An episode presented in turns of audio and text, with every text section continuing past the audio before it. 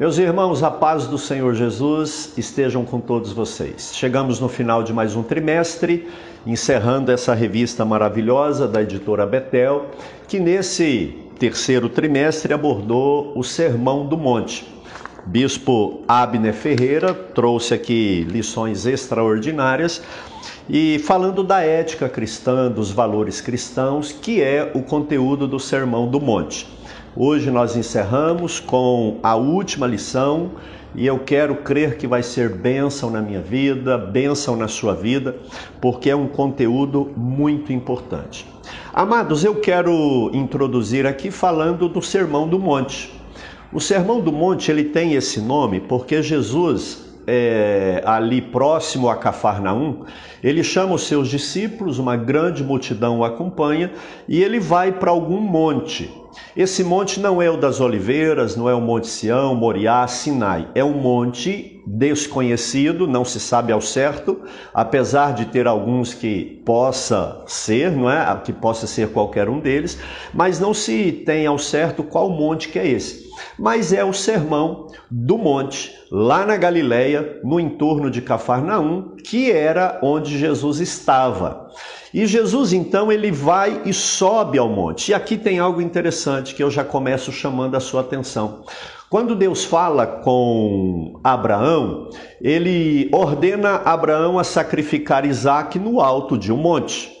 Quando Deus quer revelar a lei para Moisés, ele manda Moisés subir ao monte. E é no alto do monte que Deus fala com Moisés, revela a sua bondade, dá todas aquelas leis, ordenanças e mandamentos do Antigo Testamento.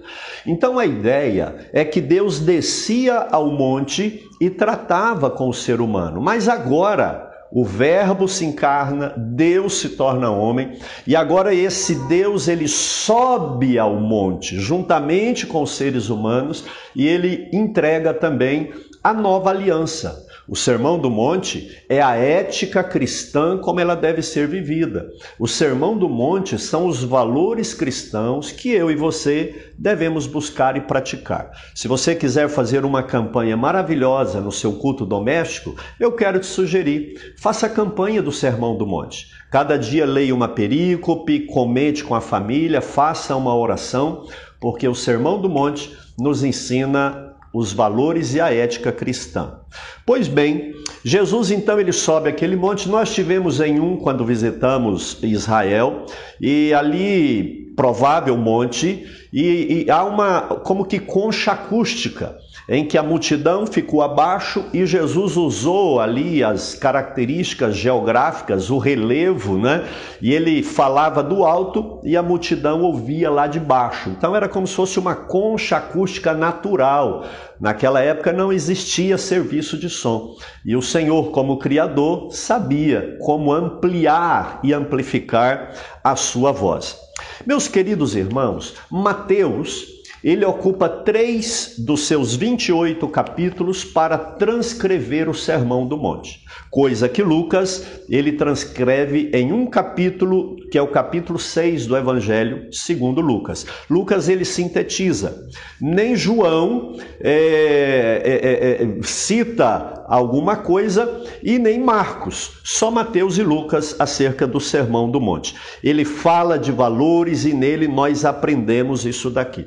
Como nós estamos na última lição, você sabe aquele momento em que o pregador introduz o tema, ele trabalha as ideias, ele transmite a sua mensagem e de repente ele diz assim: Eu quero terminar essa ministração. Geralmente pede as pessoas para curvarem a cabeça, para ficarem de pé, e ele dá aquela palavra conclusiva do seu sermão que sintetiza toda a essência daquilo que ele quer falar. A conclusão é aquele gostinho que vai ficar na boca por último e que vai acompanhar. Pois bem, Jesus concluindo o sermão, a pregação, a mensagem do monte, ele nesse momento alto aqui da ministração, ele pega e conta uma parábola. Parábola é uma comparação em que Cristo usa das coisas terrenas e materiais para falar verdades e mistérios das coisas celestiais e espirituais. Aquilo que nós conhecemos, ele transforma isso e leva isso para o campo daquilo que é abstrato, daquilo que não é tangível, que são as verdades espirituais. Jesus então conclui contando uma parábola. E esta parábola é exatamente o texto de referência que nós vamos ver aqui. O texto áureo, o autor da revista, ele coloca Tiago capítulo 1, versículo 22, que ele sintetiza a ideia dessa parábola, que Jesus está concluindo o Sermão do Monte. E Tiago 1:22 diz assim: Sede cumpridores da palavra, e não somente ouvintes, enganando-vos com falsos discursos. Olha quantas ideias nós temos aqui, né? Sejam cumpridores, praticantes da palavra, não somente ouvintes. Amados, as nossas igrejas, infelizmente, estão cheias de pessoas que só ouvem e gostam de ouvir. Isso é bom, porque a fé vem pelo ouvir. Mas pessoas que não obedecem, pessoas que não cumprem. E Tiago diz que esse tipo de gente, eles se enganam com falsos discursos porque eles ouvem para não obedecer. Nós vamos aprender na conclusão do Sermão do Monte que tudo que Jesus fala, tudo que ele ensina deve ser colocado em prática e não apenas para um conhecimento teórico. Pois bem, o autor ele escolhe a narrativa de Lucas, capítulo 6, do 47 até o 49. E a Bíblia Sagrada nos diz assim: Qualquer que vem a mim e ouve as minhas palavras e as observa, eu vos mostrarei a quem é semelhante. E aqui eu chamo atenção, porque essa pessoa veio a Cristo, ouviu as palavras de Cristo e observa as palavras de Cristo. São três verbos. E às vezes as pessoas vêm a Cristo, mas não ouvem a palavra. E se não ouve, não vai observar. Às vezes as pessoas vêm a Cristo, ouve a palavra de Cristo, mas não obedece. Então é interessante que essa tríade aqui desse versículo 47 seja uma realidade na minha e na sua vida. Nós viemos a Cristo, nós somos cristãos, nós congregamos, nós estamos numa igreja, nós ouvimos ministrações, a gente lê a Bíblia. E para que isso tenha efetividade, nenhum valor existirá se nós não formos observadores dessa palavra. Nós precisamos obedecer essa palavra. Por mais que seja sacrificial, por mais que um preço alto tenha que ser pago, nós precisamos colocar isso em prática. É o chamamento aqui. Jesus diz que aquele que faz isso aqui, ele é bem-aventurado. E na parábola ele diz: é semelhante ao homem que edificou uma casa. E edificar uma casa aqui é o seu projeto de vida, são os seus valores, os seus princípios. Cada dia você está colocando um tijolo, fazendo uma coluna, edificando o seu trabalho, a sua formação cultural, a sua família, onde você coloca o seu dinheiro, onde você gasta tempo. Você está fazendo uma casa. E Jesus diz aqui que quem vem a Ele, escuta e obedece, é semelhante àquela pessoa que edificou uma casa. Mas ele edificou essa casa como? Ele cavou, ele abriu bem fundo. E aqui vem a parte forte desse texto. Ele abriu e cavou bem fundo e pôs os alicerces da sua vida, da sua casa, que é aqui a parábola, a metáfora, a comparação, na rocha. Meu irmão, abrir buraco na rocha não é fácil. Cavar fundo na rocha não é fácil. Você vai tirando pedacinho, é, é, é, é, penoso, é sacrificial. E Jesus aqui está dizendo que nós, para obedecermos a palavra, tem um preço a ser pago. É como furar na rocha. Talvez você não faz muito, mas você faz aquilo que Deus manda fazer. E aí então ele coloca a sua casa sobre essa rocha. O alicerce dele está num terreno firme. E Jesus continua dizendo: vindo a enchente bateu com ímpeto a corrente naquela casa e não a pôde abalar, porque ela estava fundada sobre a rocha. Mateus ele fala da chuva, do vento e da correnteza, né? Lucas ele fala da corrente, da enxurrada, da, das águas. Mas Mateus ele, ele diz a chuva que vem de cima, o vento que vem da lateral e a enchente, essa, essa chuva que ocasiona aquela água que bate na base. Então, ataque de cima, de lado e de baixo. E a nossa vida tem ataques. Ninguém está imune nem isento de sofrer os ataques da vida. Não é porque nós estamos em Cristo que nós não padecemos aflições. Nós não temos garantia, irmãos, de, de uma vida sem tribulações e dificuldade. Jesus mesmo nos disse: No mundo tereis aflições. E aqui ele está dizendo: olha, vai vir. Essa utopia de uma vida sem problema, ela não é bíblica, ela não é cristã, ela não é evangélica. Virá. E aí ele diz: virá, só que aquela casa, ela não cai. Ela resiste, ela suporta. Por quê? Ela está fundada na rocha.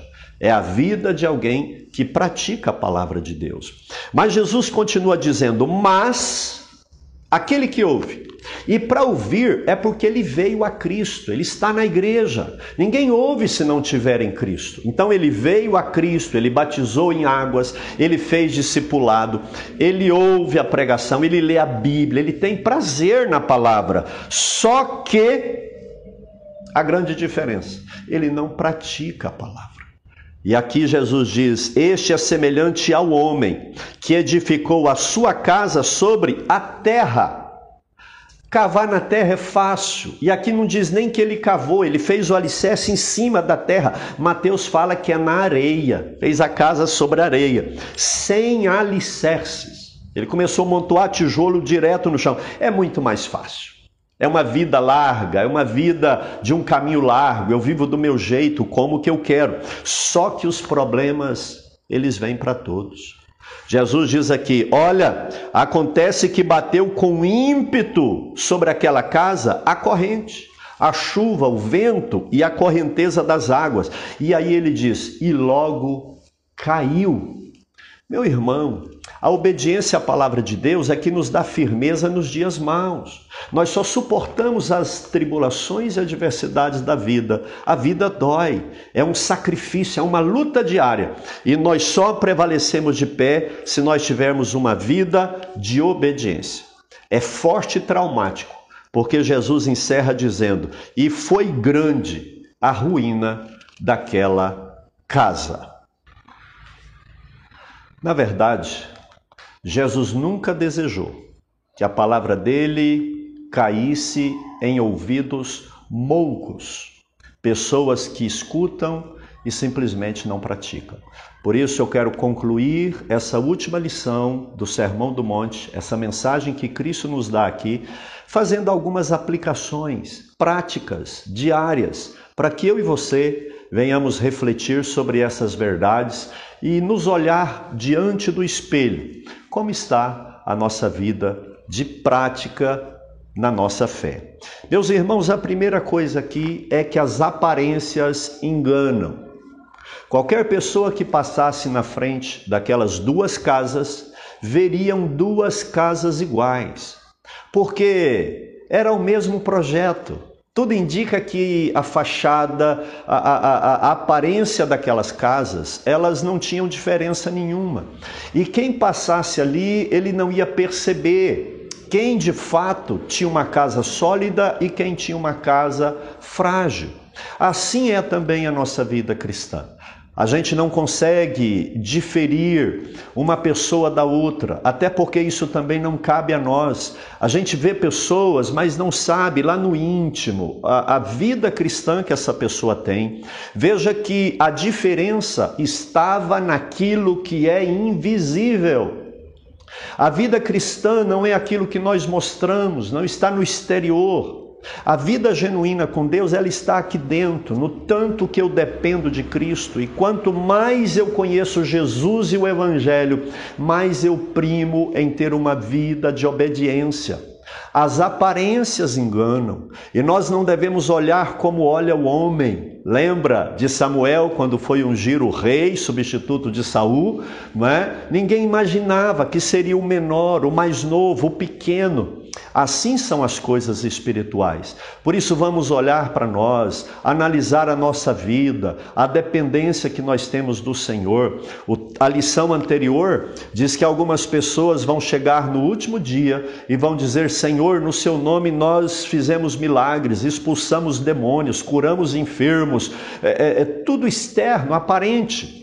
Mas Jesus vai dizer: afastem de mim, porque eu não conheço vocês. Então, queridos, não tenhamos uma vida de aparência, não tenhamos uma vida de, de performance, de faz de conta. E o Espírito Santo, ele fala comigo e com você para que a gente tenha uma vida de obediência, uma vida de atenção, uma vida de temor. A verdade central dessa parábola é que a obediência à palavra de Deus, ela é indispensável na vida do verdadeiro cristão. Então não vamos viver de aparência. Vivemos numa época de relatividade. A relatividade ética, relatividade moral, cada um tem a sua verdade. E infelizmente, as pessoas estão edificando em cima de valores humanos, materialistas, humanistas, seculares, coisa que não vai resistir às tempestades que virão e que já vêm sobre todos nós. Aliás, se vida de aparência é, é, é a primeira aplicação que eu quero fazer aqui. A segunda aplicação que eu quero fazer é que as tempestades, elas vêm para todos. Ela vem para o fiel, ela vem para o infiel, ela vem para o justo e ela vem para o injusto. Não é porque alguém não está tendo dificuldades que ele está em comunhão com Deus, mas também não é porque alguém está passando por tribulações, talvez um diagnóstico, uma dificuldade financeira. Isso até dá prova da nossa fé. Lembram de Jó? Deus ele permite o inimigo tocar em Jó exatamente para que Jó mostrasse, demonstrasse que as tempestades elas podem vir na vida de todas as pessoas. Nós só seremos de fato libertos de tudo isso quando Cristo se manifestar. Aqueles que têm uma vida de relatividade, que não têm uma verdade plena, que não estão edificados em Cristo Jesus, quando a tempestade vem, aí é que elas se mostram. Simplesmente elas se tornam pessoas desesperadas. Eu e você precisamos executar o nosso projeto, a nossa vida, a nossa existência, esses dias que nós temos daqui para frente, vivendo uma vida de verdade, uma vida de obediência à palavra do Senhor. Amados, o cenário descortina um mundo que vai zombar da palavra de Deus, que vai rir daqueles que são cristãos, talvez até vindo com perseguições que cada dia irão piorar. Mas guarde a sua fé, coloque Jesus em primeiro lugar. O que é ter o fundamento? É ter Jesus em primeiro lugar, e esta é a terceira aplicação que eu faço. O que é o fundamento de uma casa? É ter Jesus em primeiro lugar nos nossos corações. Quem vai fazer uma casa, ele não começa do telhado, ele não deve levantar primeiro paredes.